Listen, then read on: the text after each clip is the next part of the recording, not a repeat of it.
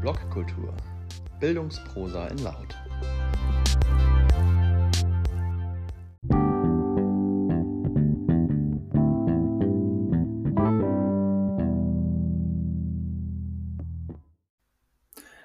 Meine zehn Chancen, die bleiben. Von Sebastian Schmidt. Ich bin ein unverbesserlicher Optimist. Das kann man als Vorteil sehen, war aber in den letzten Monaten ganz schön anstrengend. Denn in der öffentlichen Wahrnehmung lief vieles falsch. Richtig machen konnte man es fast nicht mehr, denn dann gab es wieder jemanden, der das auch schlecht fand. Die Corona-bedingten Schulschließungen waren tatsächlich eine enorme Belastung. Die Auswirkungen auf unsere Schülerinnen und auch uns Lehrkräfte werden wir wahrscheinlich nach und nach aufarbeiten müssen. Aber für mich haben sich in den letzten Monaten auch sehr viele Chancen entwickelt. Diese wollte ich für einen Vortrag zusammenfassen. Zuerst wollte ich drei, dann fünf aufzählen, aber am Ende musste ich mich sogar auf zehn reduzieren. Wahrscheinlich sehe ich die Welt manchmal auch durch einen rosa Filter. Aber einige Dinge haben sich auch wirklich zum Guten gewendet. Die sollen bleiben. Die dürfen nicht wieder weg, wenn wir so langsam wieder zum normalen Unterricht zurückgehen. 1. Asynchron und synchron. Wir haben gelernt, dass manche Dinge zu Hause sehr gut funktionieren, dass die Schülerinnen in ihrem eigenen Tempo auch sehr gut arbeiten konnten. Hinführende Aufgabe, Kreativaufgaben, Recherche, Ergebnissicherung. Bei manchen Elementen haben wir uns aber stark gewünscht, wieder in ein Klassenzimmer zurückzukommen. Diskussionen, Pair, Share, Beziehungsarbeit, Feedback. Auch wenn es manchmal selbst digital gut geklappt hat. Für die Zukunft sollten wir Unterricht neu rhythmisieren mit dem, was wir während den Schulschließungen gelernt haben. Was kann man in seinem eigenen Tempo besser und wo braucht es das Zusammenkommen im Klassenzimmer? Wie kann ich die Präsenz aufwerten, die alle so schmerzlich vermisst haben? Wir haben jetzt den einzelnen Schüler entdeckt und dennoch hat der Dialog viel zu oft gefehlt.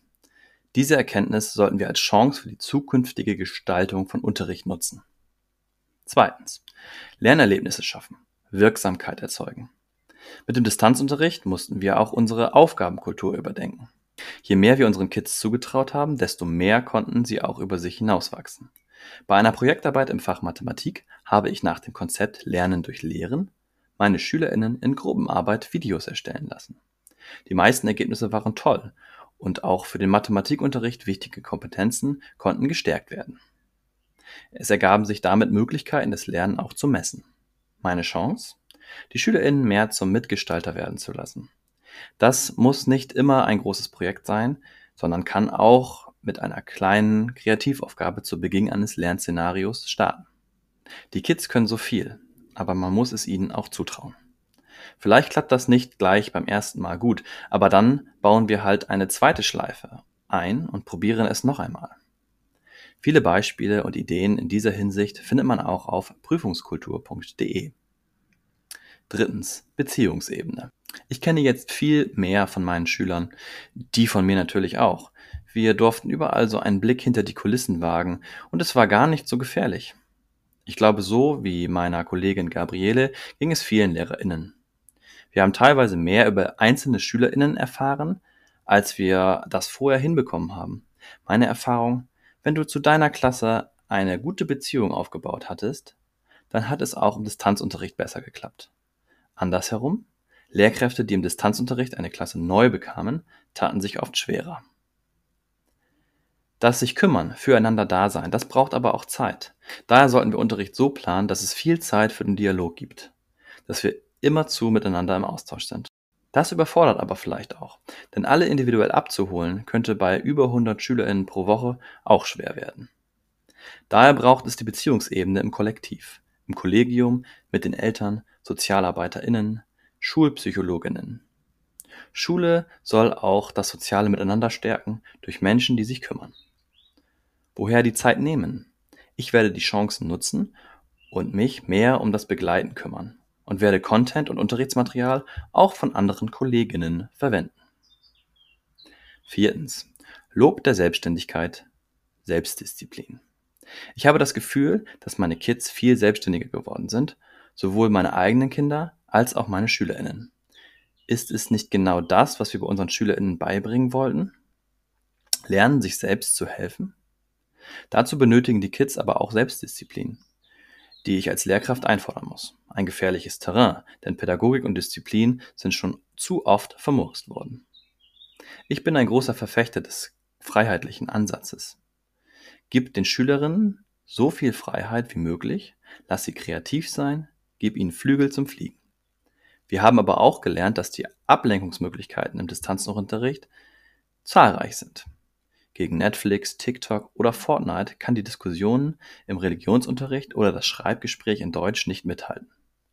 Daher ist es auch wichtig, die Kids ins Boot zu holen.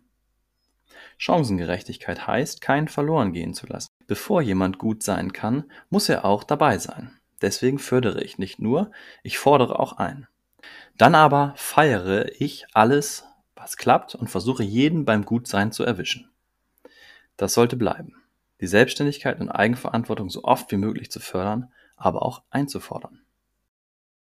Fünftens, Lernräume öffnen. Das Lernen der 8D ist gar nicht an das Klassenzimmer gekoppelt. Wir können überall lernen. Mit dem Verlagern der Arbeitsaufträge und den Unterrichtsmaterialien konnte Unterricht jetzt überall stattfinden. Gleichzeitig sind in den virtuellen Räumen auch SchülerInnen über sich hinausgewachsen, haben sich stärker eingebracht als zuvor. Lernen ist das geworden, was das Internet schon immer versprochen hatte. Orts-, Raum- und zeitunabhängig. Tatsächlich muss man sich fragen, wie dieses individuelle, aber auch kooperative Lernen zurück in ein Klassenzimmer mit 30 SchülerInnen funktionieren soll. Vielleicht brauchen wir mehr Räume und Rückzugsgebiete, wie zum Beispiel in Wutöschingen. Das kann man aber auch jetzt schon annähern, wenn man sich über das Fachraum-Lehrerraum-Prinzip Gedanken macht. Warum nicht die Draußenschule mitdenken? Warum nicht durch virtuelle Realitäten die Welt ins Klassenzimmer holen? Beispiel Synagogenbesichtigung der digitalen Relitanten. Oder mit Partnerschulen sich online verabreden, Experten per Vico ins Klassenzimmer holen, mit erweiterten Realitäten, AR, mehr sichtbar machen. Der Lebensraum, der virtuelle Raum und der Unterrichtsraum haben sich angenähert und das darf auch so bleiben. Sechstens. Fortbildungsboom. In Bayern wurde im September die Stabsstelle aus dem Boden gestampft. Seither, Stand Mai 2021, gab es 900 E-Sessions mit 150.000 Anmeldungen. Eine derartige Reichweite wäre vor Corona kaum denkbar gewesen. Ideen und Impulse konnten so in viele Lehrerinnenzimmer getragen werden. Mit Jogginghose zur Fortbildung, mit dem Kind auf dem Schoß beim Kochen oder auf der Couch. Lehrerinnen sind sehr motiviert, sich weiterzubilden, wollen Unterricht neu denken aber am Ende haben wir halt zu wenig Zeit, um Fortbildung in Präsenz mit langen Fahrten anzugehen. Gleichzeitig gibt es aber auch so viele weitere tolle Fortbildungsangebote. Selbstlernkurse beim E-Learning Kompetenzzentrum, das Infoportal von Mebis, Distanzunterricht von ISB, Podcasts aus der Wissenschaft über die Schulberatung, Informationsseiten vom KM und vieles mehr. Es ist genug für alle da aber noch nicht alle haben diese Möglichkeiten wahrgenommen. Langfristig sollte man den Austausch vor Ort in den Mittelpunkt der Weiterentwicklung setzen, den Fortbildungsboom mitnehmen und sich dann vor Ort über Gelingensbedingungen austauschen oder gemeinsam ausprobieren. Mit einem Mikroschilf-Konzept den Dialog über Unterricht suchen. Jeder kann was oder hat im Distanzunterricht als Lehrerin etwas dazugelernt. Jetzt sollte man dem auch Raum geben, darüber zu sprechen, damit es nachhaltig wird. Siebtens. Zusammenarbeit der Lehrkräfte. Oh Gott, wie sollen wir das alles schaffen? Berechtigte Frage in diesen herausfordernden Zeiten. Viele von uns sind am Limit. Lange darf diese Form nicht mehr weitergehen. Langfristig sollte man sich daher Gedanken machen, wie man sich Zeit sparen kann. Für mich heißt die Antwort seit Jahren, gemeinsam anpacken, Strukturen für die Zusammenarbeit anlegen. Nicht jeder muss den Unterricht neu erfinden.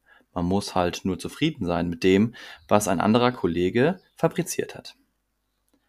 Auch das ist in den letzten Monaten passiert. Man hat gemeinsam neue Wege getestet, hat Materialien ausgetauscht, Unterricht abwechselnd geplant. Diese Chancen sollten wir strukturell angehen und Kooperation langfristig planen.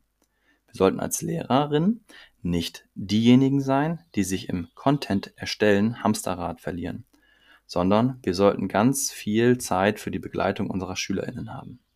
Gleichzeitig sind kooperative Lehrkräfte oder ist eine kooperative Schule ein gutes Vorbild für unsere Kids. Über meine Tipps für eine Lehrerkooperation hatte ich im letzten Monat geblockt. Achtens. Wertschätzung des Digitalen. Das Digitale ist gar nicht so schlimm, wie immer befürchtet. Es stecken viele Chancen darin. Die Digitalisierung an Schulen hat einen enormen Boost erfahren durch die Schulschließungen. Wir haben auch gelernt, dass unsere Schülerinnen manchmal gar nicht so digital kompetent sind, wie wir uns das vorgestellt haben. Richtig recherchieren, Plattformen intuitiv nutzen, sich bei der Zusammenarbeit an Gesprächsregeln halten, beziehungsweise auch virtuell für ein Gelingen sorgen. Lernprodukte digital erstellen, das eigene Handeln oder das Netz an sich zu reflektieren. Diese Kompetenzen zur Medienbildung haben Einzug in den Unterricht erhalten und dürfen nicht mehr weg. Digitale Bildung bedeutet nicht Unterricht digital zu machen, sondern die Kids auf die Lebens- und Berufswelt von morgen vorzubereiten. Ein guter Pädagoge kann mit Techniken jetzt noch viel besser unterrichten. Gute Technik braucht aber auch einen guten Pädagogen, dass sie sinnvoll genutzt wird. Pädagogik und Technik. Und tatsächlich hat trotz Schulschließung so etwas wie Weiterentwicklung von Unterricht stattgefunden. Neuntens. Ehrliches Reflektieren der eigenen Wirksamkeit.